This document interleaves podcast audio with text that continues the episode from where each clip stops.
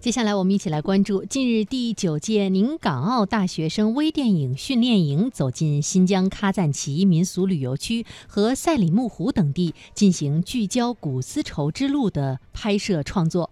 微电影训练营是教育部2018年港澳与内地高等学校师生万人交流计划项目之一。来自宁港澳多所高校的七十多名学生参与了这项活动。学生们将沿新疆古丝绸之路完成剧情片、纪录片等五种以上微电影形态的拍摄，多角度表现新疆古丝绸之路壮丽的自然风光和多姿多彩的风土人情。